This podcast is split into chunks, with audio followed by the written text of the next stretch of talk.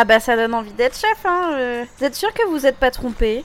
Non, non, regarde là, c'est la constellation David Bowie. Et là, c'est le trou noir PIF 2112. Donc euh, on est bien au siège de Podcoot sur l'astéroïde POD 5078 Bah, euh, mais comment ça tient autour du trou noir comme ça là? Alors, regarde là-bas, il y a de l'énergie qui sort. Ah ouais, c'est notre moteur Patreus qui maintient l'astéroïde en orbite. C'est pas cher et super efficace. Bon, allez, vous venez par ici, c'est par là, hein. Allez, Zu, ouvre la marche là, on te suit. Mais c'est super loin en fait. Oh et puis la déco avec les crânes et les flammes, euh, c'est quand même pas fou. Hein. C'est le côté breton du patron Echo avec les crânes. Pardon? C'est des souvenirs du Hellfest. Mais, mais c'est au sud de Nantes ça, c'est pas du tout en Bretagne le Hellfest? Ah bah, chez nous, Nantes, c'est en Bretagne.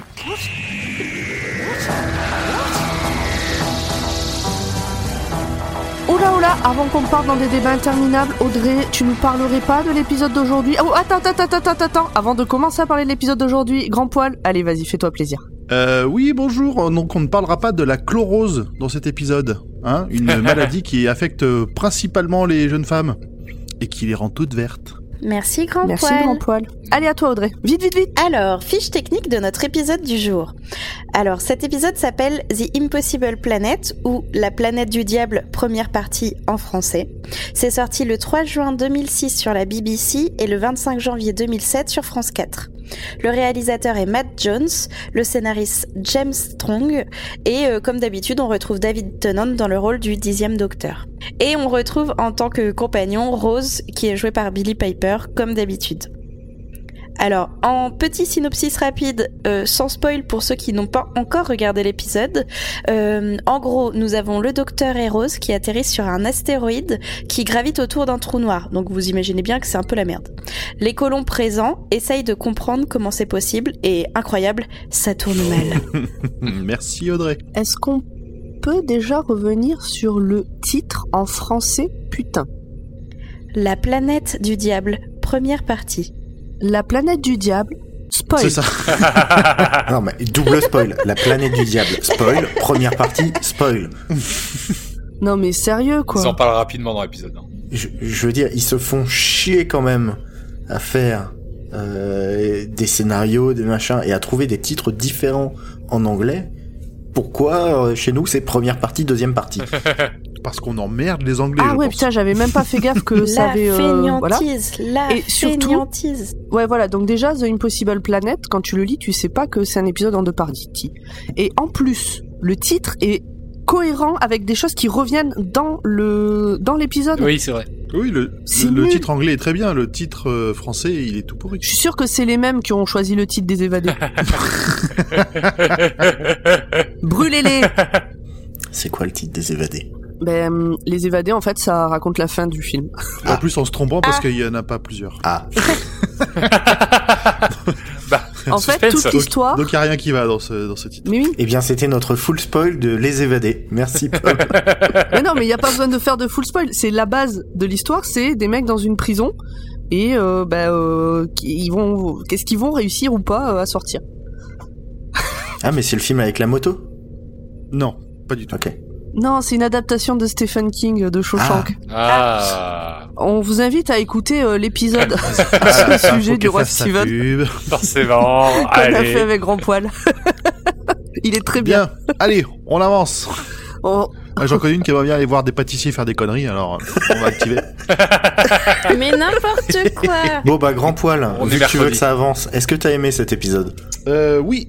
Moi, j'aime beaucoup ce. Alors, euh, maintenant, on, a spoilé. hein, J'aime beaucoup ces deux épisodes. Euh, même s'ils me laissent un peu sur ma faim, il y a une petite frustration qu'ils aient pas un peu plus de moyens pour faire les choses mieux. Mais euh, c'est un très, pour moi, c'est des très bons épisodes, plein de, de suspense, de bonne ambiance et de et qu'il y a quand même d'efforts sur les décors. donc non, non, vraiment bien. Et on a, on va voir encore une fois, enfin encore une fois, on va voir une Rose qui va prendre un peu les choses en main aussi, qui va pas se laisser faire, un peu comme d'habitude. Mais surtout dans la deuxième partie. ça. Surtout dans la deuxième partie. Revenez. Mais je pense que je pense qu'elle avait vexé la maquilleuse par contre juste avant euh, Ah, l'épisode. lui a tartiné une couche de fond de teint. Mais pas Oui, que bah, de fond de teint, c'est Elle ouf. Elle y allait, elle y allait au rouleau de peinture quoi pour les yeux et tout. C'est euh, Bah, quand elle sourit, ça craque un peu. Oh là là Et toi, Audrey, qu'as-tu pensé de cet épisode? Alors j'ai préféré le deuxième. Mais en fait, moi j'ai du mal avec les épisodes en deux parties parce que, ils- en fait, j'adore le fait qu'ils introduisent l'épisode en première partie et que l'action se passe dans la deuxième partie. Mais du coup, je trouve que dans la première partie, on se fait... il y a toujours des, des moments de lenteur, quoi.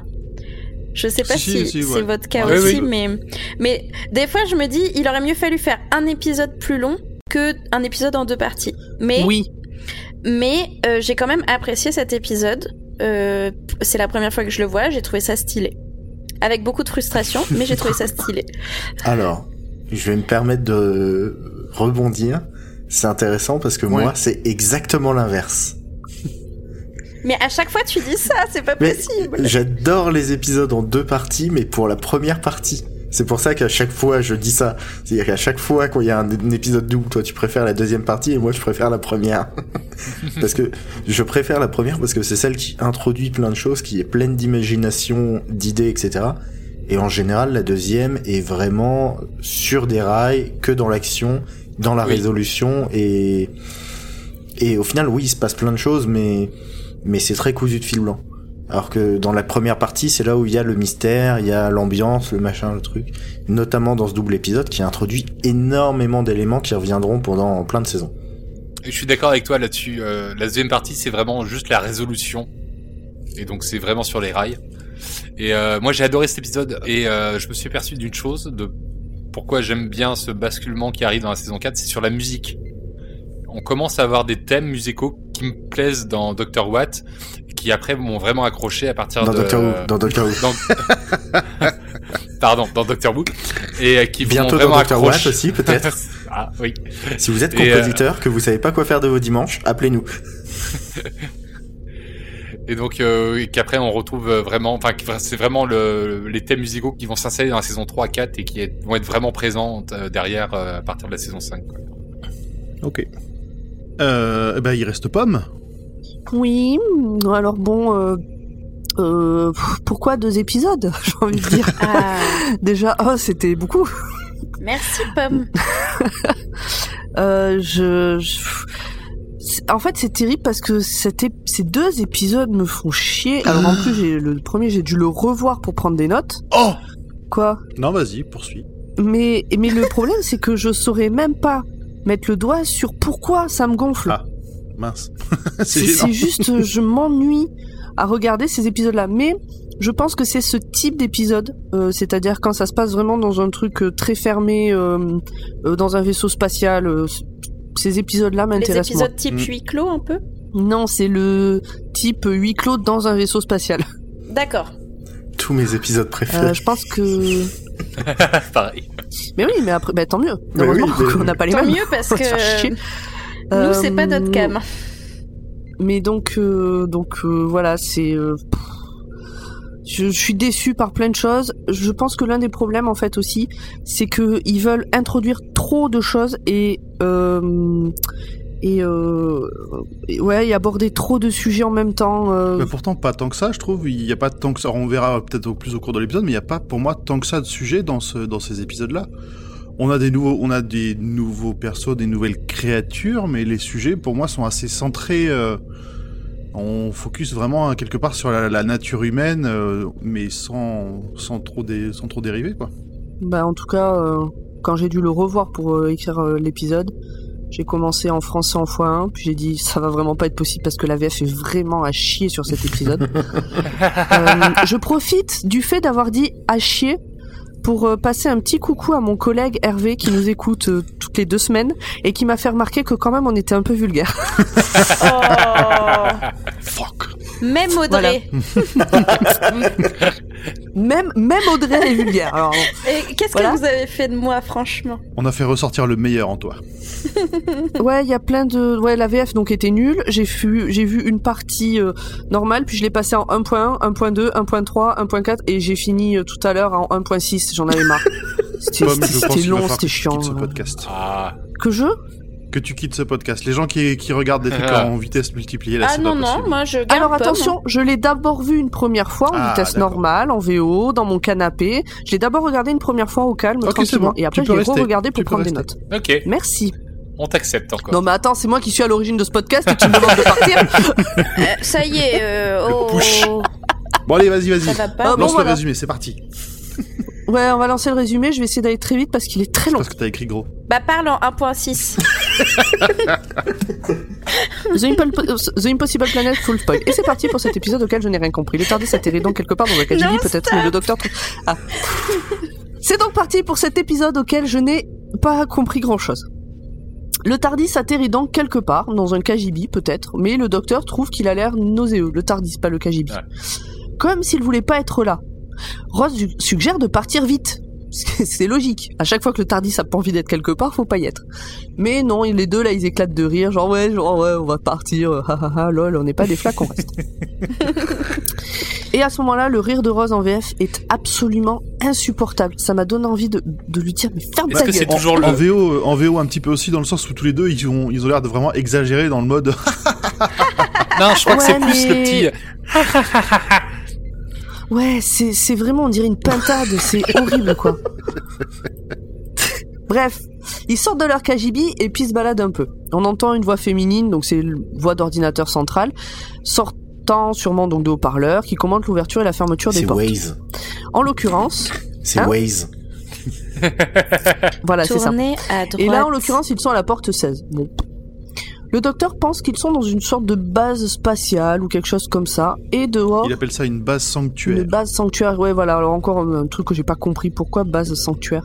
Bah, Ouais, pourquoi? Pour moi, c'est le nom, euh, c'est le nom d'un- d'une première base qui, qui, qui aménage un, un lieu pour les autres. Donc c'est un sanctuaire de, de sécurité, on va dire. C'est juste une, une métaphore et pour le coup qu'on peut rapprocher de ce qu'on verra dans la suite des épisodes. oui, oui, je pense aussi. Mais euh, ben moi j'ai cru que ça voulait dire que à ce moment-là, ils pensaient que c'était un truc euh, abandonné, euh, tu vois, genre un sanctuaire, euh, j'en sais rien. Bah aussi. Bon, bref. Donc un- une base spatiale, donc une base sanctuaire. Et dehors, on entend qu'il y a une tempête qui fait rage. Après s'être baladés dans les couloirs, en faisant des remarques pas sympas sur la déco, ils arrivent dans une salle euh, un peu banale, table, chaise, trucs qui traînent. Le docteur fait remarquer à Ross que quelqu'un est en train de forer sous leurs pieds. Ça vibre. À ce moment-là, Ross dit Welcome to Hell, donc bienvenue en enfer. Le docteur trouve qu'elle exagère un petit peu quand même, mais en fait, elle se contente de lire ce qu'il y a écrit sur le mur en couinant bêtement.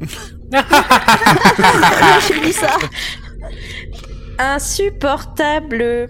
Et en fait, je me suis rendu compte donc à ce moment-là très sincèrement que c'est de là que je détestais Rose avant parce qu'au début je les voyais en VF euh, les, les la série. Tout, j'ai tout le début je l'ai vu en VF. Et je pense vraiment que ça vient de là que je n'aimais pas ce personnage vraiment, je supporte pas la voix de la doubleuse. C'est comme ça, ça arrive. euh, voilà. C'est peut-être quelqu'un de très bien, mais je ne supporte pas sa voix. Finis, finis ce que tu nous as marqué dans ton conducteur. Je pense que c'est important.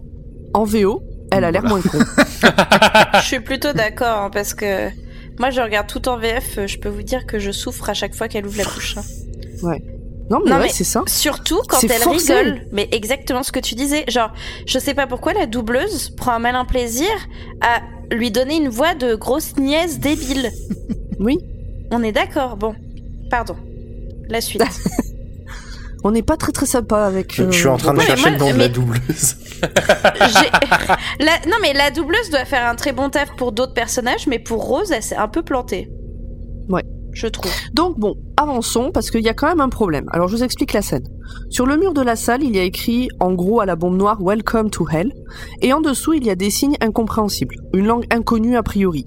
Mais comment ça se fait que le Tardis ne le traduise pas comme le reste?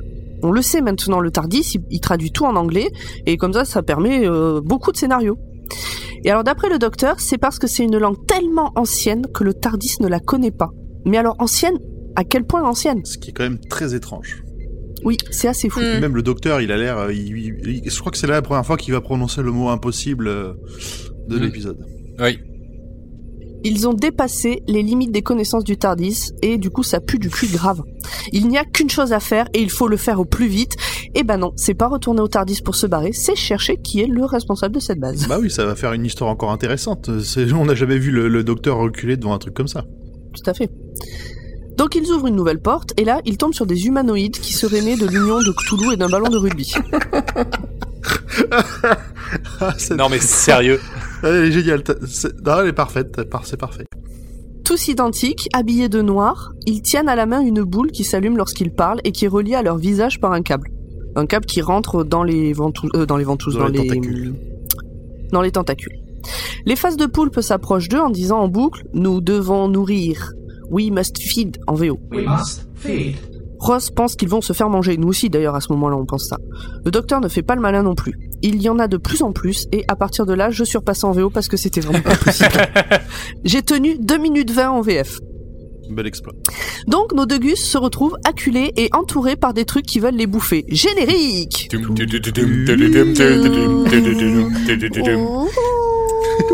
Euh, Personne n'est synchro, c'est magique. Ouverture sur un groupe de faces de poulpi. Ils ont l'air calmes. Celui de devant secoue la boule qu'il tient, qui grésille un peu, et dit If you are hungry. Donc, si vous avez faim. Donc, we must feed if you are hungry. Donc, nous devons vous nourrir si vous avez faim. En fait, il voulait pas les bouffer, il voulait leur proposer à bouffer. C'est des bons hôtes. C'est des bons hôtes. Le chef des poulpis s'excuse. Il y a un champ électromagnétique qui interfère avec leur système de communication. À ce moment-là, une autre porte s'ouvre. Trois personnes, donc là c'est des humains a priori, euh, en tout cas euh, visuellement c'est des humains. Trois personnes rentrent. Et ils ne s'attendent pas à trouver du monde ici. Ils sont armés, ils ont des plaques d'identification autour du cou, ça doit être des sortes de militaires. Le plus vieux, qui a l'air d'être le chef, contacte son capitaine grâce à son Apple Watch. C'est Jefferson, c'est ça? C'est Jefferson. Mais à ce moment-là, on sait Oui. pas, euh, on sait rien. Il n'en revient pas d'avoir trouvé du monde. D'ailleurs, le capitaine ne le croit pas. Je pense qu'il doit dire à ce moment-là, c'est impossible. C'est le mot de l'épisode. D'où le titre The Impossible Planet. Parce que pendant tout l'épisode, à chaque fois qu'il se passe un truc, il y a quelqu'un pour dire mais c'est impossible. Alors pour Ross, c'est pas clair? Pourquoi ce serait impossible qu'il y ait des visiteurs? Pour le chef des militaires, c'est pas clair. Rose ne sait vraiment pas où elle se trouve? C'est clair pour personne, c'est parfait. C'est clair pour personne, c'est ça.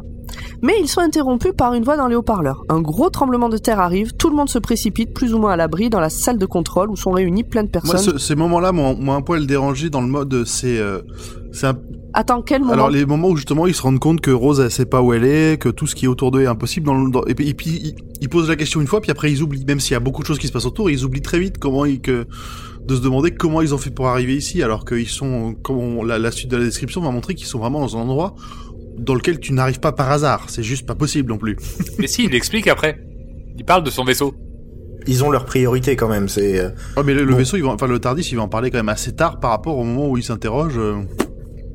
Ouais, enfin, donc là, euh, c'est ce que c'est ce qu'on va expliquer, mais euh, à ce moment-là, il y a le, les haut-parleurs, donc euh, qui, on entend une voix qui prévient qu'il y a un gros tremblement de terre qui arrive et qu'il faut se mettre à l'abri.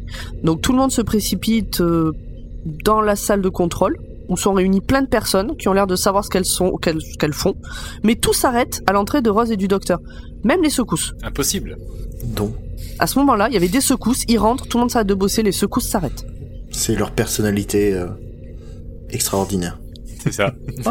Et donc c'est un peu pour ça que ils ont pas trop le temps de répondre à toutes les questions du premier coup. Ils ont, ils sont peut-être, euh, peut-être ils vont mourir à la fin de de la du tremblement de terre. Hmm. C'est pour ça que c'est un double épisode du coup. C'est ça. Donc, euh, donc oui, bah, tout le monde s'arrête de bosser parce que bah, c'est incroyable de voir des vrais gens à cet endroit-là euh, maintenant, autres que ceux qu'ils connaissent déjà. Ross se présente, elle présente le docteur. Un des gars pense que l'oxygène est coupé et qu'ils délirent tous puisqu'ils voient des humains. Le capitaine rappelle qu'ils sont en plein milieu d'une alerte, donc là ça recommence un peu à trembler. Et il dit à Rose et au docteur de s'accrocher quelque part, de bien s'accrocher quelque part, et il demande à une des faces de poulpe qui a l'air de s'appeler Oud s'il est bien accroché, puisqu'il lui dit Oud, êtes-vous bien accroché?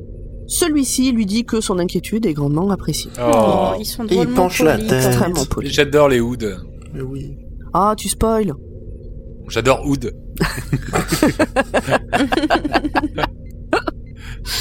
Donc elle- Rose, elle aimerait connaître le nom de la planète. Elle se fait rembarrer par une des meufs présentes. Comment pourrait-elle avoir un nom?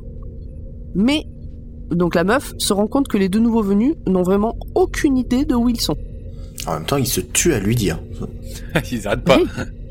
La grosse secousse arrive. Elle a pas l'air si forte que ça au début, mais il y en a une deuxième qui arrive derrière, et alors là, ça déchire tout. Il y a des trucs qui prennent feu, tout le monde tombe. euh, C'est la catastrophe. Le capitaine fait appel pour savoir si tout le monde va bien. C'est pratique pour nous, ça nous permet de présenter, enfin de voir les, les visages et de mettre des noms. Je vous les présente juste un peu après. Une partie de la station a été perdue durant le tremblement de terre, donc c'était un truc un peu costaud quand même. Le capitaine demande à Toby d'aller voir la liaison avec la fusée. Alors Toby, ça le gonfle, c'est pas son taf. Le capitaine en a rien à carrer, il y va et puis c'est tout. Alors Toby, il y va. Toby qui sera pour moi le, le mec qui jouera le plus mal de tous les deux épisodes. Ah, je sais pas. Ah, il m'a insupporté. Il m'a insupporté tout du long. Ross se demande s'ils ne sont pas au milieu d'un ouragan, en plus du tremblement de terre. Euh, et donc euh, Scooty, donc une des nanas qui est là, explique que pour avoir un ouragan, il faut une atmosphère et que dehors il n'y a que le vide. Donc c'est pas euh, un ouragan. C'est la merde. Aïda, donc une autre, l'autre nana, trouve ouf qu'ils ne sachent vraiment pas où ils sont. C'est impossible. Alors elle va expliquer, elle dit Introduction. Elle, elle est Aïda Scott, officier scientifique. Le capitaine est Zachary Crossflame. C'est lui qui qui a fait l'appel tout à l'heure. On a Monsieur Jefferson, le premier gars qu'ils ont rencontré qui est chef de la sécurité. Danny Bartok, celui qui pensait manquer d'oxygène tout à l'heure et qui appartient au comité d'éthique. Et celui qui est parti, c'est Toby Z, l'archéologue. Et finalement, on a Scooty Manista, qui est stagiaire à la maintenance. Le capitaine Zach, désolé Audrey, leur dit de se faire un câlin parce qu'ils ne sont pas prêts à voir ce qu'ils vont voir. Joué. Je vais pleurer tout le reste de ce full spoil. Le bouclier au-dessus de s'ouvre et on peut voir un trou noir.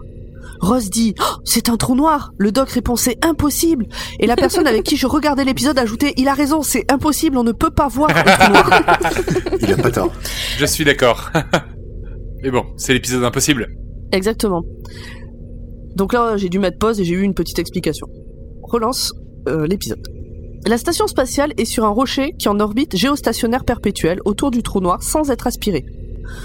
Le doc n'arrête pas de dire que c'est impossible. Les autres lui disent ah ben pourtant euh, si, la preuve. Donc moi j'ai rien compris à ce passage-là, juste euh, c'est pas possible, géostationnaire perpétuel, je sais pas quoi, euh, voilà, c'est pas possible. C'est si juste qu'elle ne bouge pas alors qu'un trou noir aspire tout ce qu'il y a et qu'on va voir des, des trucs euh, énormes être aspirés. C'est voilà le, le- le- cette espèce d'astéroïde est toujours à la même distance de du trou noir. Elle ne bouge, il ne varie jamais. Non mais de toute façon, c'est un épisode à la physique impossible. Mais c'est impossible. Je vais faire Oh une overdose de ce mot. Donc là, on a l'explication de qu'est-ce qu'un trou noir et c'est fort sympathique parce que tout le monde sait pas. Je vous lis les sous-titres. Un trou noir est une étoile morte qui s'effondre sur elle-même, encore et encore et encore, jusqu'à ce que la matière soit si dense et compressée que ça commence à tout aspirer à l'intérieur. Rien dans l'univers ne peut lui échapper, ni la lumière, ni la gravité, ni le temps, tout est attiré à l'intérieur et écrasé. C'est beau. Alors la physique, c'est vraiment pas mon truc. hein. C'est ce qu'explique le docteur. Pour lui d'ailleurs, ils devraient tous être morts. C'est impossible Mais pourtant, ils sont là, au-delà des lois de la physique. Alors, à partir de maintenant, je propose un jeu pour la fin de cet épisode. À chaque On fois voit à chaque qu'on fois dit non, impossible, Un shot. nos auditeurs, vous buvez un shot. Bon, d'accord. un shot à chaque fois qu'on dit impossible. Et on a un deuxième épisode enregistré après celui-là, hein, je vous rappelle. Ça va bien se passer. Moi, j'ai juste un verre d'eau et je vais me contenter de ça. Pour ajouter une couche au côté dramaturgique, Aïda explique que des systèmes solaires entiers sont en train de se déchirer au-dessus de leur tête, puis tombent dans le trou noir. Nouvelle secousse, vue de l'extérieur de la station avec l'œil de Sauron en fond, enfin le trou noir. Et c'est joli, c'est rapide, on sent qu'ils n'avaient pas beaucoup de thunes pour que ça dure trop longtemps, mais euh, c'est efficace. C'est net et sans bavure, non? Ils ont bien... Oui. Les décors dans cet épisode sont vraiment cool. Oui. Ouais, Ouais, beaucoup ouais. de couloirs, Il y a énormément Oui, de couloirs bah au oui. début, mais euh, ils sont très bien faits ces couloirs. mais à la limite c'est pas plus mal qu'ils aient mis moins de thunes dans la déco du, de la station et plus de thunes dans l'œil de Sauron. Il y avait oui, il y a un gros budget effets spéciaux. Non, pour moi, pour moi, le, le budget, le budget, il va dans les décors. Les décors, je, enfin, la station, je trouve ça que c'est vraiment, c'est vraiment, ça, c'est minimaliste. euh, C'est-à-dire qu'il y a, il y a peu de, de, de lieux différents, mais c'est très bien fait. Ah bah c'est pas le Club Et Med, hein. c'est d'ailleurs Rose. Oui, on y est. C'est d'ailleurs Rose qui a subi la coupe budgétaire puisqu'on lui a retiré le droit d'avoir une maquilleuse.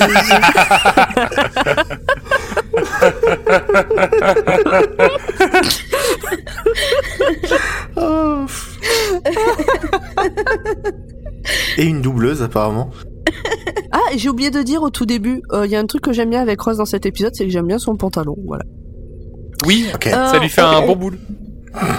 Ouais, au-delà de ça, j'aime bien la forme du pantalon et tout. euh, bon, bref. On retourne à l'histoire Ça vous Ouais. va? Donc, Toby, l'archéologue, après, je suppose, être allé voir la fusée, rejoint sa chambre avec des trucs à étudier. Quand tout d'un coup, il a l'impression que quelqu'un l'appelle. Mais pas genre, hey Toby Non Une voix qui fait mystérieux, genre, Toby Ah putain, tu fais trop bien les voix mystérieuses, à chaque fois ça me perturbe. Ouais, je sais. Elle est sous ton lit. La aussi. lumière se coupe, puis revient, et bon, évidemment, il y a personne. Dans la salle de contrôle, on fait le point. Donc la fusée est OK, puisque Toby est allé voir.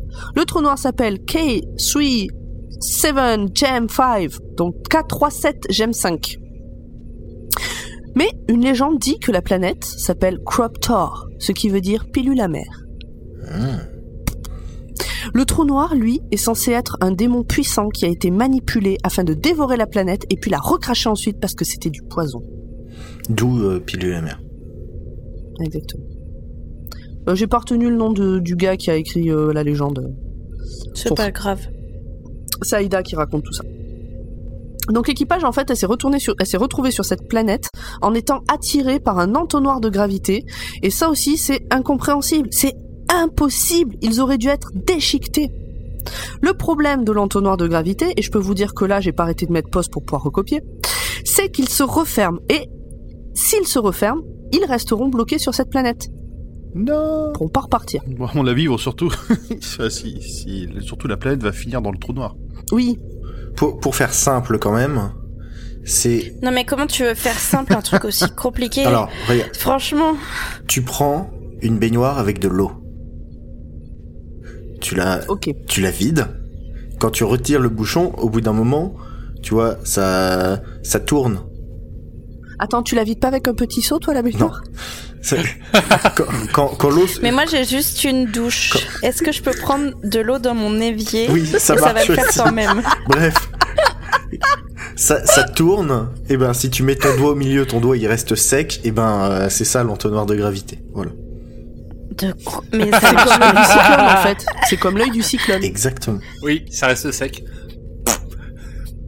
Bah, tu vois un entonnoir, tu, tu vois la forme que ça, un entonnoir. Oui. Oui. Et ben, donc euh, voilà, c'est tout, c'est un entonnoir et c'est un- de gravité. Vous aussi comprenez Pas très encore plastique, moins de Doctor gravité. Who avec nous. Non mais à partir du moment où ils ajoutent des trucs genre des trous noirs, on sent que ça va mal finir quoi. Mais bon, c'est pas grave, passons. Titre. Bon, bref, Au pire, on avançons. demandera un petit. Mais quel titre? Enfin. Continuons. reprends, reprends. Pas mal. On va reprendre. Donc, merci, euh, merci professeur Zu pour euh, cette explication, cette tentative en tout cas d'explication. Si nos auditeurs ont compris, on veut bien des tweets, des messages, des messages privés, même si vous N'hésitez pas à nous. prendre prendre des petites photos de vous, le doigt dans un entonnoir. Mais tellement Ah, faut que j'achète un entonnoir. J'ai créé un monstre.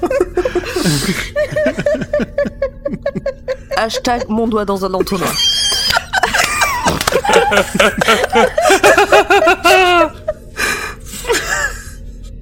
le docteur ne comprend pas, cet entonnoir doit consommer une quantité d'énergie hors norme. C'est impossible. Du coup, il va étudier le truc. Pendant ce temps, Wood, la face de poulpe, ou un de ses semblables, parce que comme ils se ressemblent tous, on n'en sait rien, apporte un rafraîchissement à Rose. Très sympa. Toujours. Elle lui demande quel est son nom. Il répond qu'ils n'ont pas de nom, ils ne forment qu'un. Rose demande alors à Danny, qui lui demande d'où elle sort. Alors, on l'a dit depuis le début, pas d'ici. Tout le monde en a un. C'est un Oud. Your kindness in this emergency is much appreciated. C'est, c'est, euh, Danny, c'est bien le responsable du comité d'éthique, hein, c'est ça? Exactement. Oui. En Oui. fait, c'est le, c'est le représentant, pas le responsable. Pardon, le Ah. comité d'éthique où l'esclavage est donc. euh, Exactement. Ouais. Normal. Donc, Danny les trouve pratiques. Ils sont nés pour servir. Ils travaillent partout. Mine, forage, surveillance, entretien, etc. C'est une race d'esclaves, en somme. Ross, ça la choque un peu. Et puis moi aussi, parce que race d'esclaves, euh, j'ai déjà vu ça dans des bouquins. Et c'était pas de la science-fiction. Mais Danny la rassure. Ça leur fait plaisir aux Oud d'être des esclaves. Bah voyons. Ils ne connaissent pas autre chose Bah oui. comme vie, les pauvres. C'est Ah oui. un elfe de maison. Voilà, c'est ça. Ross, quand même, ça lui va pas comme explication. Donc elle demande son avis à Oud. Surtout, euh... ou alors c'est juste après, tu vas le dire, mais des euh, chaussettes. euh, t'as Danny qui explique que si jamais on leur donne pas d'ordre, ils dépérissent, quoi. Oui, c'est bah, là, c'est à ce moment-là. Si on leur donne pas d'ordre, ils dépérissent, etc. Ils meurent. Donc elle demande son avis à un Hood. Et ce Hood lui dit qu'ils ont besoin d'avoir des ordres parce qu'ils n'ont rien d'autre dans la vie. Et alors perso, je trouve que c'est pas exactement pareil que ça leur fait plaisir. Il y a quand même un, un, un- un dilemme, quoi. Oui. C'est, ils viennent, ils proposent leur service en disant, on, bonjour, et là, on il est pris panique esclaves. et il prend un miroir et, euh, sur sa tu face, il y a les Tu écritures de partout bah, et a les non, yeux et tu rouges. les laisses dépérir ou Non, non, mais attends, attends. Tu t'avances un peu vite dans l'histoire des Hoods, là. À ce moment-là de l'histoire, on n'en sait rien de tout ça. Ah, pardon. On a juste Danny qui dit mais non mais c'est une race d'esclaves et le Hood qui dit bah euh, on n'a rien d'autre dans la vie. Parce que c'est pas le Hood qui dit sinon on dépérit, hein, c'est le mien. C'est vrai. Et je trouve que on n'a rien d'autre dans la vie, c'est pas pareil que ça nous fait plaisir. C'est vrai. Mais d'ailleurs Ross ça lui rappelle son passé. Pas d'esclave, elle n'était pas esclave, mais de personnes qui n'avaient rien d'autre dans la vie à part faire plaisir aux autres. Et manger Ah, des quand elle frites. était call girl. Mais ça, c'était avant. Quand elle- Non, alors ça c'est un une autre série. Il se met à parler très vite pour parler de trucs très intelligents que je ne comprends évidemment pas, donc je vais pas tout faire dans le détail, mais en gros il redit que c'est impossible. Le capitaine Zack dit qu'il est d'accord. Ça fait deux ans qu'ils sont là, c'est impossible. Et pourtant ils sont là. La source d'énergie, donc là on a une explication, la source d'énergie vient du milieu de la planète, à 16 km sous eux. Ça dégage 90 stats sur l'échelle de Blazen. Vous vous rendez compte? C'est ouf. Ils ne savent pas ce que c'est, mais ça pourrait révolutionner la science moderne et ça pourrait alimenter l'Empire. Le docteur, surtout, lui, y voit plus un début de guerre. Pour Toby, ce qu'il y a sous leurs pieds n'est pas un phénomène naturel. Cette planète a abrité la vie bien avant que la race humaine existe. C'est lui qui a recopié sur le mur le dialecte qu'il a trouvé sur, les, sur des fragments remontés par le forage, mais il ne peut pas a le priori, traduire. il avait perdu tout son papier quand même. hein. Il a pris. Il a perdu tout son Il a, papier. écrit, il a pris un Bah gros oui, morceau de charbon et il a écrit sur les murs ce con. oui, j'avoue. On écrit sur les murs à l'encre de. Si on a des archéologues je vais qui nous écoutent, euh, est-ce que vous bossez Ah. comme ça? Salement. Est-ce que vous salopez les murs autour de vous Mais Mais quelle idée c'est- un truc de, de, de film et de série, c'est-à-dire les scientifiques écrivent toujours sur des vitres et les archéologues sur des murs. C'est vrai. C'est c'est vrai. Donc là, le docteur prévient le Captain Zack. Il va lui faire un câlin. Mais je comprends pas pourquoi. Et il lui fait un câlin. L'autre lui dit attention, est-ce que vous voulez bien vous mettre là, que je vous fasse un câlin? Le Captain Zack dit ouais, ok, d'accord. Et ils se font un câlin. J'aime bien les points câlins. Bah, le consentement, c'est important même pour faire un câlin. hein. Tu dis que tu sais pas d'où ça vient, mais pour moi c'est euh, et c'est un, c'est un des, des, trucs qui va revenir dans l'épisode, c'est que c'est justement le moment où le, le- le docteur quelque part va montrer son admiration aux humains qui sont venus dans un endroit complètement tordu, juste pour savoir ce qu'il y avait dedans, juste pour pouvoir euh, par curiosité quoi. Et c'est sa manière. Ouais, c'est un peu condescendant du coup. Moi je vois ça, j'y voyais de, de l'émerveillement euh, du docteur pour la race humaine, ce qui va rappeler d'ailleurs au cours de au cours de l'épisode. Et de tout Doctor Who, en fait. Oui, c'est ça. C'est, hey, toi, humain random, je te kiffe. Hey, Donc le docteur leur dit qu'ils sont fous et qu'il faut se barrer très vite. Mmh. Moi, c'est ce que je dis depuis le début. hein. Il explique qu'il est arrivé là à bord de son vaisseau, tout en bégayant, parce qu'on comprend bien qu'il veut pas vraiment dire, euh, mais il essaye d'expliquer. Et d'ailleurs, ils peuvent montrer à l'équipe le, le fameux vaisseau. Sauf qu'en fait, non. Parce que le Tardis, eh ben, il était dans la partie qui s'est effondrée dans le cœur de la Et planète. c'est le drame. c'est vraiment ça, pas de bol, Pas quoi. de bol. Et il est impossible de le récupérer. Autant vous dire que Rose et le docteur ont le Ah seul. oui, là, ils rigolent plus trop, là. hein. Ils, ils regrettent Ah leur petit. Ils sont en mode, ah bah merde alors. Donc le docteur dit au Captain Zack, mais euh, vous prenez votre forage, vous allez le récupérer. Et l'autre il dit hop hop hop, il y a de l'énergie que pour un seul forage. Alors on ne change rien au plan, aucune exception, rien. Le Tardis est perdu, faut s'y faire. Il les prend dans son dans son vaisseau, pas de problème. Ils auront un taf comme tout le monde, mais euh, mais c'est fini pour le Tardis. Rose et le docteur se font un câlin. La situation pue du cul. Comme d'habitude. Euh, Là, ça fait plus désespéré que d'habitude. Ouais, le trouve. fait qu'ils aient plus de Tardis, qu'ils soient perdus dans le temps euh, et dans l'espace un peu n'importe où, euh, moi aussi j'ai trouvé que le- à côté d'un trou noir. qu'ils euh, avaient bien le, re- le regard perdu des gens qui sont en train de se dire oh merde, on rentrera plus jamais chez nous. et que c'est tout est impossible. C'est- Évidemment, il pouvait pas être bloqué, euh, genre, à Ibiza en 1995. Non. Pourquoi en 95 en Je particulier sais pas, euh, il fallait une date random Ah, qui sonnait bien.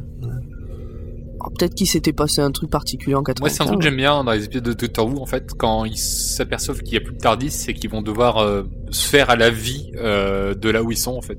et qui projette machin et toi t'es juste en train de penser euh, quand tu regardes l'épisode euh, ah, mais peut-être mais non mais bah, juste euh, putain le, capitaine le docteur il sait bien faire une machine à remonter le temps euh, facilement si les humains arrivent à le faire quoi.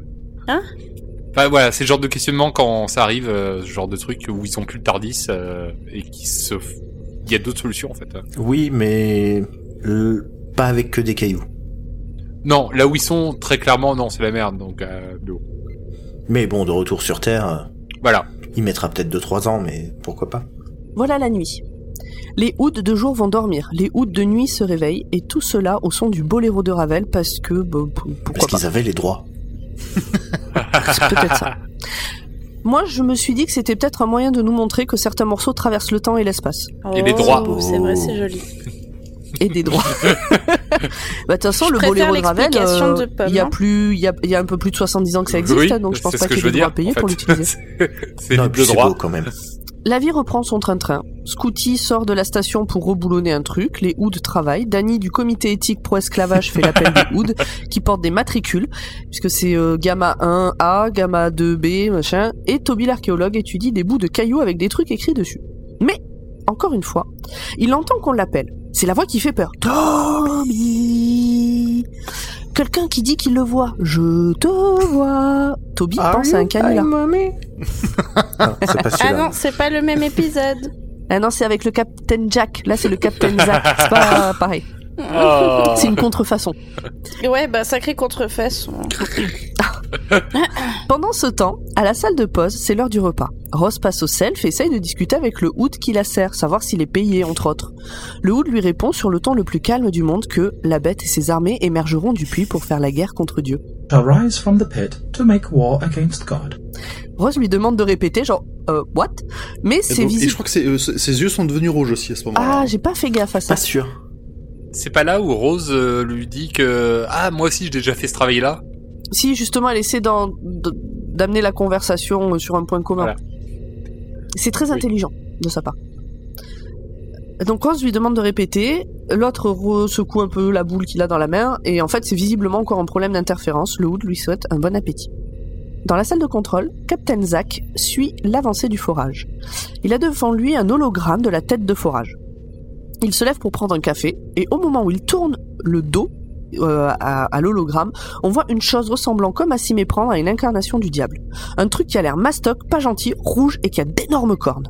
And you will worship him. Le diable. Quand Zack se retourne, il n'y a que la tête de forage, mais la musique d'ambiance montre que la tension est palpable. C'est dommage que les personnages l'entendent pas. Oui, mais pour nous, euh, ça, ça nous, tu vois, euh, au cas où on croit que. En fait, pour moi, la musique d'ambiance à ce moment-là euh, montre aussi que tous ils sentent qu'il y a un truc. Parce qu'il le voit pas, euh, Zach, euh, le, le diable. Mais tu vois son visage que quand même il est pas zen. Et pour moi, cette musique qui est là un peu constante, ça montre que tout le monde sent qu'il y a un truc, mais sans pouvoir dire quoi. Hmm. Alors, je suis pas sûr que ce. L'atmosphère a changé. à ce moment-là, ouais, l'atmosphère elle a changé, mais c'est pour moi, c'est surtout aussi que y a la- il- tout commence à trembler. Ils ont perdu un morceau de la station, et à part Toby, les autres, ils se rendent pas forcément compte qu'il y a une différence. Juste que la situation, elle est un peu plus désespérée, mais pour moi, pas encore en rapport avec des événements extérieurs. Moi, je trouve ça presque dommage comme teaser. Enfin, tu vois, à la limite, le houille avec le syndrome Gilles de la Tourette, là, c'était assez, euh, c'était assez stressant, etc. Il y avait pas besoin d'en rajouter et de nous spoiler euh, le fait de savoir si oui ou non il y avait une bestiole. Alors, moi, ça fait partie pour moi des grosses erreurs. C'est de montrer la bête. Mm. J'ai vraiment, pour moi, ça, déjà, j'étais pas à fond dans l'épisode, mais alors là, pff, mon imaginaire, tout ça, le peu qu'il y avait, il est tombé. J'ai même plus à réfléchir à rien. Je laisse péter. euh. Je suis d'accord. Je, pour moi, c'était, euh, c'est dommage. C'était mieux la- le moment où j'essayais d'imaginer le truc. Mm. Surtout que ça nous montre euh, un diable comme on, comme on le connaît, enfin dans l'imagerie euh, Oui, mais bon, ça, à la limite, euh, c'est religieux quoi. avant. Enfin, religieux, ça, non, ça, pas on en reparlera. mais- Bref. Focus sur Danny. Donc Danny du comité éthique. Il est en train d'ouvrir une porte. La voix dit fermeture de la porte 3. Puis il est réveillé. Danny demande de répéter fermeture de la porte 3. Même les portes ont le syndrome. Une interférence sûrement. Toby est à nouveau à son bureau. Il étudie un truc quand la voix lui dit de ne pas se retourner, qu'il s'approche, qu'il ne doit pas se retourner, qu'il s'approche, qu'il, je pense que j'ai fait un copier-coller de la phrase, qu'il va le toucher. Non, mais parce qu'il lui dit plusieurs fois, je m'approche, ne te retourne pas, machin, qu'il va le Il lui dit toucher. quand même euh, que Oui. s'il se retourne, il va mourir. Ouais, c'est Or-. Orphée Eurydice, quoi. C'est totalement orphéiste. Quoi Ouh. Ou orphéen. Orphéiste. En fait, dans la mythologie grecque, t'as le mythe de Orphée et Eurydice, et en gros, c'est euh, Eurydice qui est morte. Alors, en fait, alors le mythe, c'est Bah, si tu l'avais préparé, fais-le, parce que moi, je l'ai pas préparé, j'ai juste dit ça en mode oh YOLO. en, Mais euh, en fait, euh, Mais dans la mythologie grecque, il y a le mythe d'Orphée qui est que euh, Orphée et Eurydice se sont mariés. Eurydice s'est fait mordre par un serpent et du coup euh, aller aux enfers. Et Orphée va descendre aux enfers euh, et charmer Cerbère et euh, Hadès pour récupérer Eurydice. Et Hadès dit à Orphée, ok, c'est cool, partez, mais par contre, tu te retournes pas avant d'être sorti des enfers. Et comme euh, juste avant d'arriver euh, à la sortie des enfers, sinon, tu la paieras jamais. ouais c'est ça, genre tu faisais trois pas quoi. En plus, Euh. c'est juste avant d'arriver à la sortie, tu vois. c'est ça quoi. Et donc du coup, euh, Orphée s'inquiète de pas entendre Eurydice derrière derrière, derrière lui et, et se retourne et bah Hadès récupère Eurydice et Orphée est très triste. Et euh, en fait, le pire, c'est que Orphée reste en vie et Eurydice est coincée dans les abîmes de l'enfer. Voilà. Putain, tu viens de spoiler la mythologie grecque, là. Voilà. Mais il y a un rapport avec l'enfer. Oh. Ah non Pff, Ah, Audrey hmm. oui, enfin, Totalement. l'enfer euh, dans la mythologie Bah ouais. grecque, c'est pas l'enfer euh, comme C'est là. fou, euh, Tout est lié. c'est le lieu des morts, c'est pas l'enfer versus le Oui, dans la mythologie grecque, c'est le tartare. bah non, ça mais c'est quand même... Et là sans solo dans l'épisode en fait. C'est si tu te retournes toi, tu vas mourir toi. Exactement. Donc la voix lui dit ça, lui susurre ça presque, et euh, lui dit je vais te toucher. Et là Toby se retourne parce que bon il est il est il va il va pas bien hein, Toby pendant tout ce moment-là parce qu'il a envie de se retourner mais il se retourne pas. Mais bon il sait pas ce qu'il a derrière lui. Il- bon voilà qu'est-ce qu'il fait Quel est le choix Il se retourne. Euh, On sent qu'il se retourne plus par réflexe que par réel choix. Et ben y a rien. Surprise. Bon. Sauf que Ah, ah. quand il revient aux deux bouts de cailloux là qu'il ten- qu'il tient, qu'il tenait, qu'il tient, pardon, et ben toutes les écritures qu'il y avait dessus ont disparu. Et ça c'est pas c'est impossible. Donc il sent un truc, il enlève ses gants et à l'intérieur de ses mains, il y a les écritures.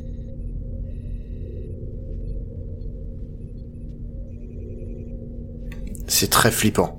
Bref, à ce moment-là, il préfère tomber dans les pommes. Moi, c'est des parties que j'ai trouvées vraiment très, très flippantes et bien faites, sauf pour le l'acteur qui est pas bon.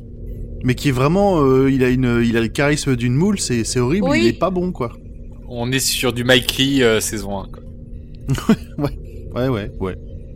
Je trouve, je trouve meilleur après.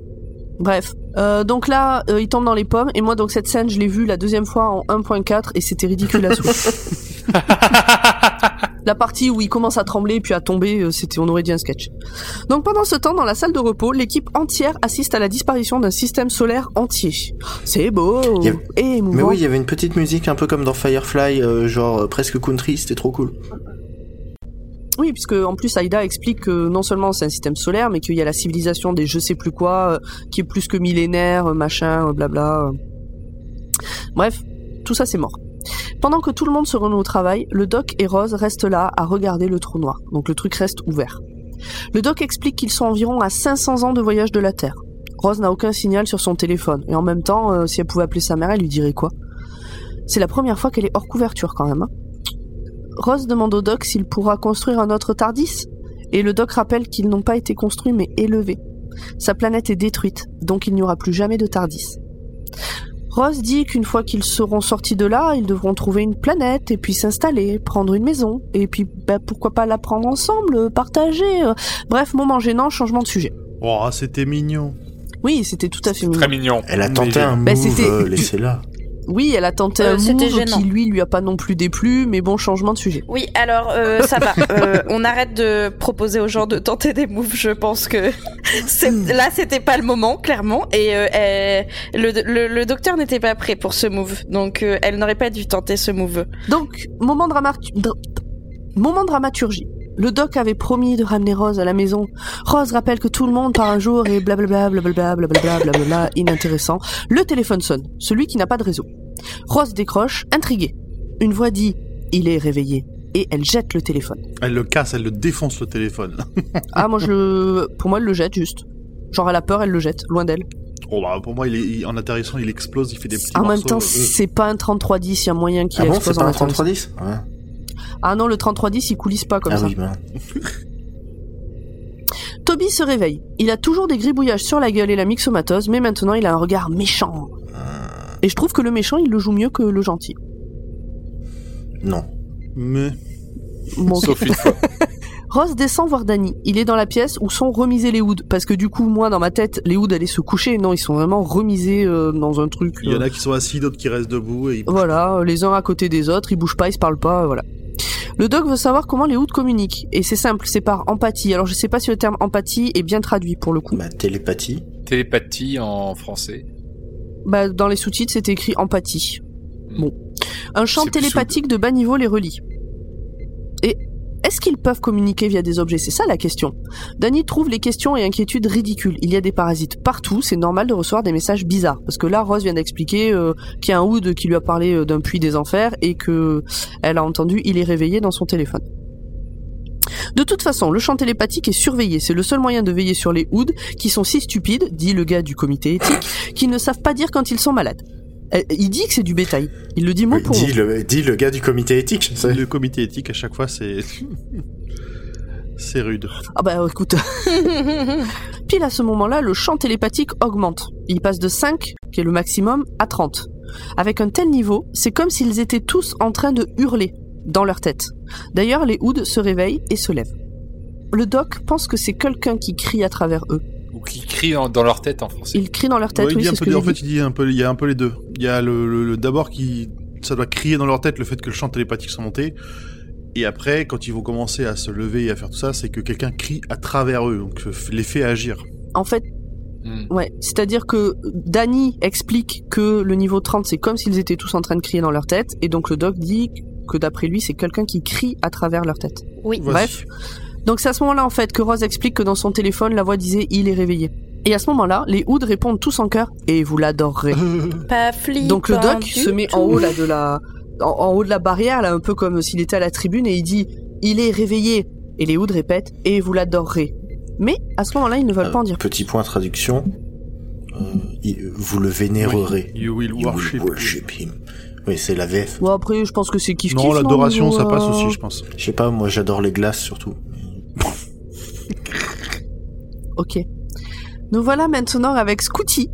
Donc Stacy, Scooty, c'est la même. Elle cherche Toby. La voix du vaisseau dit Ouverture de la porte 41. Scooty s'affole et va voir en courant. C'est une porte de sortie, donc c'est y a que elle a priori qui sort. L'ordi central ne veut pas lui donner l'identité de la personne qui est sortie, mais lui dit Il est réveillé, il se baigne dans le soleil noir. Elle regarde par la fenêtre et elle voit Toby dehors, sans combinaison. Elle l'appelle, là, à travers la vitre. Il se retourne et elle voit les marques et les yeux rouges. Et là, Toby, il fait exploser la vitre avec la force. Et Scooty est aspiré dehors. Elle, elle, C'est vrai qu'avec les yeux rouges et tout, ça fait très Star Wars. hein. Ouais, il a un petit côté Dark Maul. ouais, euh, par c'est contre, elle ça. a galère à respirer derrière. Dark Maul du pauvre. Pourquoi c'est la plus mignonne qui devait mourir en premier? Parce que c'est toujours comme ça. Tout ceci secoue tout le vaisseau. Euh, pas euh, moralement, pas émotionnellement, et c'est vraiment tout le vaisseau physiquement qui bouge dans tous les sens. Tout le monde est en panique et se réfugie dans la salle de contrôle. Il manque Scooty à l'appel. Bon, nous on sait pourquoi, mais eux non. Même Toby est là, complètement sonné, avec un visage normal. Ah, D'ailleurs, à peine un peu plus tard, il dit bah, j'étais en train d'étudier mes trucs et puis, euh, puis tout d'un coup, euh, la, hum, ma chambre était en train de s'effondrer. Je sais pas ce qui s'est passé. Hmm. Scooty ne répond pas. Mais pourtant, son beeper euh, dit qu'elle est toujours en vie. Mais elle répond pas. Et puis bah là, il est temps d'arrêter de la chercher. On voit son corps passer par la fenêtre qui montre le, tout noir, le trou noir et s'éloigner. Bah, bah, du coup, aspiré par le trou noir. Elle avait 20 ans. Et tout le monde est deg. Oui Bah ouais, mais bon, on a l'habitude. Ok. Elle a blasé. Bon, encore un mort, c'est pas grave. non mais après tu au bout d'un moment dans 20 ans, Doctor Who, tu t'attaches plus tant aux gens, tu sais que la moitié vont crever euh, c'est ouais. C'est 40 minutes dans Voilà. un épisode de Doctor Who, elle a bien vécu quoi. Ouais, c'est ça. Ouais. Mais bon, il est déjà temps de passer à autre chose parce qu'on n'a pas que ça à foutre. Bah voilà. Le forage s'est arrêté. Ça veut dire qu'ils sont arrivés au point zéro. Aïda et le docteur descendent les 16 km de trou pour voir ce qu'il y a au centre de cette planète. Alors ils descendent euh, en ascenseur. Et avec un super scaphandre. Exactement. Rose et le doc se disent au revoir en faisant des petites blagues, machin, et Rose embrasse le scaphandre. Ouh là là Et elle n'a pas laissé de traces de maquillage sur le scaphandre. Ouais, c'est, c'est, c'est waterproof. Ça aurait été, t'imagines le truc chiant. Oh bah non, pas au milieu de la gueule, oh putain, et, ça... et quand j'y suis, ça, ça éteint en plus. T'es chiant que tu fais ça chaque fois Allez, on met un petit coup de raclette. À la demande du capitaine Zack, Danny confine les Hoods et leur interdit de bouger. Aucun ordre autre que les siens doivent être pris en compte. Il le répète plusieurs fois avec aucune conviction, mais il le répète Et aucun plusieurs fois. charisme. Et oui, mais ça lui va- pour le coup, par contre, ça lui va bien à lui Non, de moi, pas avoir de charisme. C'est cohérent pas. avec le personnage. Je le trouvais plutôt bien. Ah oui, bah, on connaît euh, ton avis sur l'esclavage. C'est pas vrai, Oh c'était une blague. Euh, Oh. bon, bah, adieu, au revoir. L'ascenseur descend. Les Hoods se lèvent. L'ascenseur arrive à Il destination. descend vachement vite quand même. Lumière magique. Mais bon, bah, physique Magique. impossible, toujours. C'est impossible, mais ils y arrivent. Lumière magique, on peut voir la grotte dans laquelle sont Aïda et le doc, et c'est beautiful. Et Toby avait raison, il y a bien eu une civilisation. On voit comme l'entrée d'un temple avec euh, d'immenses statues. statues, c'est des, des, des, des, des personnages qui ont l'air quand même assez, euh, assez effrayants. Et le tout très, Mm. très, très grand. C'est un petit côté égyptien. C'est pas totalement lumière magique. C'est c'est quand même une des technologies que j'aime bien dans cet épisode. C'est le. Gravity Globe. Ça, c'est un truc, j'aimerais bien l'avoir en vrai.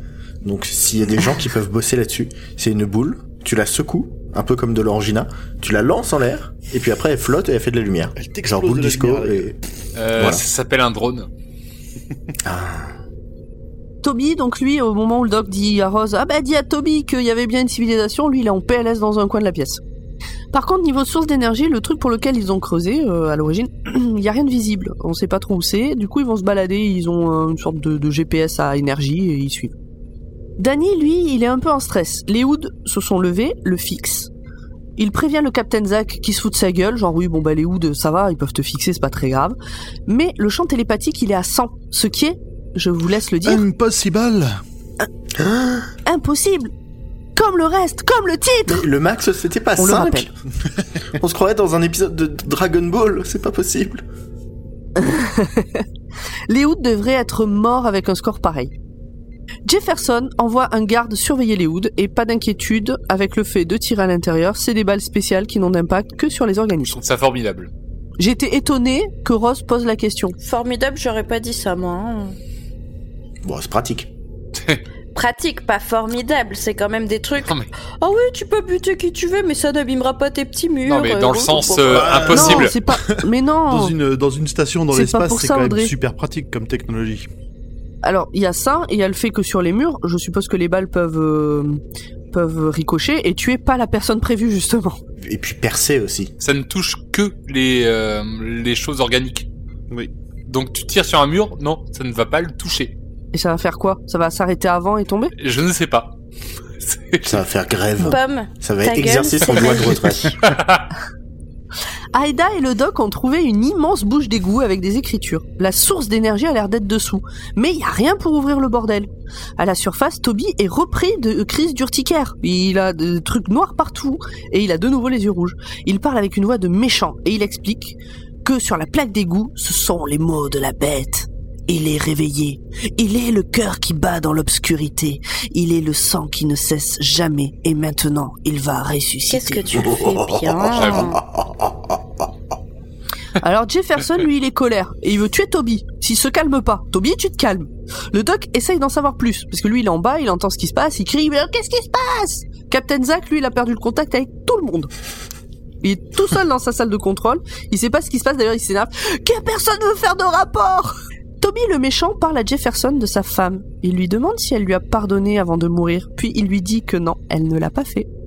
Là, il y a un gros plan sur Jefferson et en fait, il a des yeux d'un bleu de ouf. Je sais pas si vous avez fait gaffe, mais c'est un bleu assez foncé. C'est c'est c'est fou c'est- cette couleur. Mais ça reste très flippant quand même. Euh, euh, Toby Oui. Bah, la- le Ouais. contraste entre le rouge d'un côté et le bleu de ouf. Ah, Ah. là là. Voilà. Ils ça, aiment bien les, les images dans Doctor Who. Jefferson, ça le vénère. Il dit qu'il va tirer. Toby ouvre grand la bouche. J'ai pas compris pourquoi. Et les écritures, parce que j'ai cru qu'un truc allait sortir de sa bouche, du coup, Non. mais non. Les écritures qu'il a sur lui partent sur les hoods. Et maintenant, tous les hoods sont vraiment méchants. Ils font pas juste peur à te fixer, ils sont vraiment méchants. Et c'est là qu'ils ont tous les yeux rouges. Donc signe qu'il c'est vraiment la mouise. Donc toi, tu t'avais remarqué, euh, Grand Poil, qu'il les avait avant de temps en temps. Oui, oui, oui. Par intermittence. Pour moi, enfin, de, il faudrait que je rejette un coup d'œil, mais pour moi, à chaque fois qu'il te, qu'il faisait une phrase du type, euh, il parlait de la bête, les yeux étaient rouges. Oui, pour moi aussi. Mais en fait, je l'avais noté comme ça plus haut, et je l'ai pas dit parce que j'ai eu un doute. Toby tombe dans les vapes. Et lui, c'est bon, il a plus les trucs sur lui. Et les Hoods disent qu'ils sont la légion de la bête. Au centre de la planète, le docteur commence à s'énerver. Il s'inquiète, et ben il remonte. Zach s'énerve aussi. Personne ne veut lui répondre et faire un rapport. Le pauvre. Mais c'est moi le La chef musique à ce moment-là est vachement efficace en termes de montée de stress. Personne n'est content, tout le monde s'énerve, les Woods sont légion. Voilà. Les Hoods continuent. La légion peut être nombreuse et la légion peut être peu. Là, on a une succession de noms de comment la bête est appelée à travers les âges, Abaddon, Croptor, Satan, Roi du désespoir, etc. Et ça m'a un peu fait penser à Flag dans Le Fléau, de Stephen King. Un petit peu, oui, effectivement, euh, d'avoir plein de noms. euh, Il y a une scène euh, un peu et identique. surtout d'être- présent dans toutes les mythologies comme une idée plutôt que comme réellement, enfin, comme l'incarnation du mal plutôt que comme un, un être particulier, quoi. Oui, c'est ça. Dans le vaisseau, c'est la panique. Tout le monde essaye d'échapper au hood et en bas, la plaque d'égout s'ouvre. Et au moment où elle s'ouvre, ça fait tout trembler. Mais surtout, le champ de gravité est perdu. La planète va être aspirée par le trou noir. La voix dit par les hoods, le puits est ouvert et je suis libre. La caméra nous montre Aïda et le doc en train de regarder dans le trou. Ils sont pas sereins et c'est la fin! Oh Non, Quoi très bien. très bon. Ah, j'ai cru que, j'ai cru que le cri de Nymph voulait dire que j'avais oublié des trucs genre, wap, wap, wap, wap, wap. Bah oui, t'as oublié la deuxième moitié. Ah ouais, ouais, bah c'est pas moi qui m'y colle. hein. Eh ben merci pour ce pour ce résumé, voilà. Pomme. Euh, Est-ce que vous avez d'autres Qui était choses long, hein, par rapport à Ouais, bah il y a quand même pas mal de choses à dire pour mettre en place. euh, à mon avis, le prochain épisode, on devrait aller plus vite. On va faire comme le docteur, on va cavaler. Voilà, on a mis plein de choses en place dans cet épisode, et puis le prochain, on sera sur des rails. C'est ça. Ouais. Donc, est-ce que vous avez encore des choses à rajouter ou on passe euh, aux détails que vous avez ratés? Bah non, on les a pas ratés, justement. Les détails que vous avez probablement ratés, c'est la première fois que vous voyez cet épisode, mais pas nous. Et ces yeux énormes qui s'y collent. Ok. Allez. Eh ben, on va parler des hoods au hasard parce que bon, c'est des humanoïdes télépathes avec des tentacules, une longue durée de vie. Euh, voilà.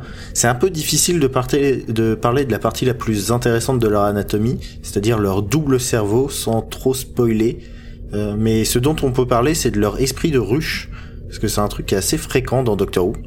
Il y avait les Cybermen, quand avait un, ça s'appelle la Cyberiade. Il y avait la conscience de Nestine, l'espèce de plastique liquide qui euh, qui était dans le premier épisode. Il y a les Vashtanirada qu'on verra dans un épisode avec une bibliothèque aussi un peu plus tard Ah. qui, qui ont qui ont un esprit de ruche. Euh, et il y avait euh, l'Isolus euh, qu'on verra dans un épisode bientôt, bientôt. C'est Fear. Mais voilà, donc des, esprits de ruche, il y en a plein. Euh, et c'est un ressort scénaristique qui est euh, pas mal utilisé parce que ça permet d'avoir plein de méchants euh, qui ont pas besoin de se parler pour faire des trucs flippants. Une autre anecdote marrante sur les Woods. Euh, en 2011, il y a eu un concours de scénario dans les écoles primaires d'Angleterre et deux épisodes ont été tournés. Good as Gold, dont nous reparlerons dans l'épisode sur Fear Her, Mhm. donc dans six semaines, et euh, Death is the Only Way, où Albert Einstein se retrouve téléporté dans le TARDIS alors qu'il essaie de construire sa propre machine à voyager dans le temps. Je vous passe les détails, mais il se fait transformer en Wood. Ok. Euh, niveau anecdote, euh, les ingénieurs du son se sont pas du tout emmerdés. En plus On d'avoir appelle ça des références et des hommages, voyons. Oui, pardon. Donc ils ont voulu rendre hommage euh, au premier jeu Doom et tous les sons d'ouverture de porte, c'est carrément le son du jeu. Ils ont repris le, le fichier audio. Bah, en fait, euh, on pourrait même prendre ça comme un mini préquel à Doom. J'ai pas joué à Doom. Moi non plus, mais c'est ce qu'on m'a Moi dit. j'ai joué à Doom, euh, Ça peut et oui c'est vrai. Ça peut marcher. Pomme, elle La, triche. la personne avec qui j'ai regardé euh, l'épisode m'a dit ah mais en fait ça pourrait être un préquel de Doom. J'ai dit bon bah je le dirai. Il y a, Moi, il y a s'il y a même un- monstres, euh, Il y a même un moment, je sais plus si c'est dans ce dans cet épisode-là ou dans celui d'après, où on entend un ou deux cris euh, justement un peu de, de monstres ou de peur qui sont des cris de monstres de Doom. Donc c'est un vrai hommage. Oui, oui, oui, bah je pense que c'était fait exprès. Hein. Euh, c'est- un bruit tellement caractéristique que, euh, à moins de le retrouver dans des productions très cheap où là tu sens qu'ils ont juste gaulé le son parce que c'était ça, ça leur a rien coûté. euh, généralement, c'est plutôt un hommage. Puis c'est bien qu'ils aient pas fait de vue la première personne dans cet épisode. En tout cas, en tout cas, c'est le premier épisode où l'on voit de ces euh, combinaisons spatiales orange qui reviendront à de nombreuses occasions dans la série. Très stylé. Très stylé, ouais. Oui en fait ils en avaient acheté deux euh, pour l'épisode. Ils Et les j'ai ont vérifié parce que je me suis posé la question, on les voit pas dans The Library. Tout est une question de budget. Avant l'arrivée dans la production des, des hoods, il s'était dit que ça serait bien comme Alien d'en fait utiliser les slizines justement pour utiliser les costumes. Mais Russell T Davis s'est dit que si on mettait des slizines en tant qu'esclaves, etc., il risquait de trop prendre le pas euh, sur euh, sur l'épisode, d'être un peu trop présent, trop charismatique ou de détourner un peu le sujet de l'épisode. Et, euh, et donc ils ont décidé bah, justement de créer euh, des nouveaux aliens et des nouveaux costumes à partir de rien. Et euh, Pomme en parlait dans l'intro, mais euh, la constellation de David Bowie existe vraiment. En fait, une semaine après euh, la mort de David Bowie, des astronomes belges ont baptisé une série de 7 étoiles en forme d'éclair au nom du rocker euh, britannique. On fait même des infos en plus sur nos. Ouh là là, ça devient trop trop méta cette histoire. Eh ben, merci à tous les deux. On a fini euh, pour ce tour-ci. On a fini cet épisode. Merci. Ouais. Ouais. Audrey, le mot de la fin?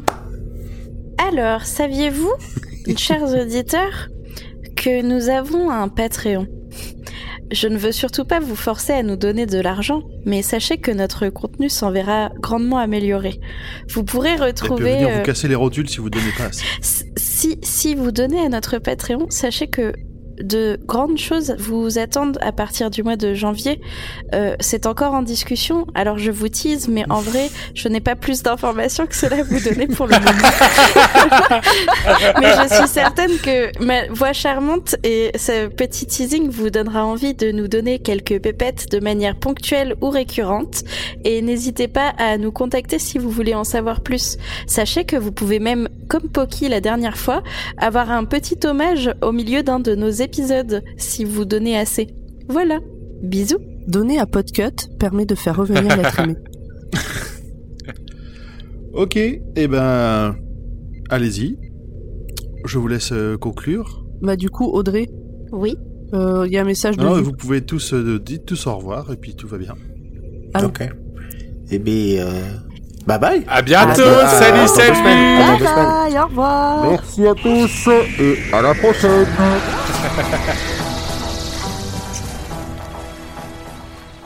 Eh bien, merci beaucoup pour ces informations, les garçons. On est bientôt arrivé. J'ai mal aux pieds. Oh, mais oui, c'est pas très loin. Vous avez pas l'habitude chez Podcoot de marcher comme ça? Bah non, euh, nos locaux ils sont plus concentrés et puis pour monter il y a un ascenseur quoi. Tu peux bien prendre l'escalier. À l'Olympiade femelle, elles prennent jamais l'ascenseur. Ouais, mais le sport, bah c'est leur truc. Regardez là-bas, c'est les bureaux des tontons action. Mais c'est beaucoup plus bruyant que dans les locaux de parents blabla. C'est quoi leur concept? Euh, ben, c'est des tontons qui parlent des films d'action. Ah, oui, en effet, c'est différent. Eh regardez, il y a Zu Chelou qui nous attend. Eh ben c'est pas tant qu'il nous attend, c'est surtout qu'il est bloqué. Eh le palmé? Ah bah oui, tu peux pas ouvrir la porte avec tes petites ailes Oh là là, vous êtes vraiment pas cool. C'est super chiant d'être garou, vous savez. On contrôle rien, et puis... euh, Bon bah, euh, plutôt que de débattre sur la condition du canard, aidez-moi à pousser là.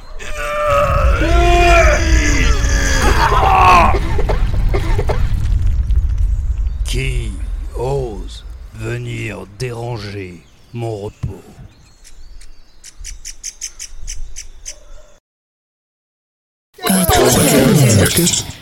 Podcast.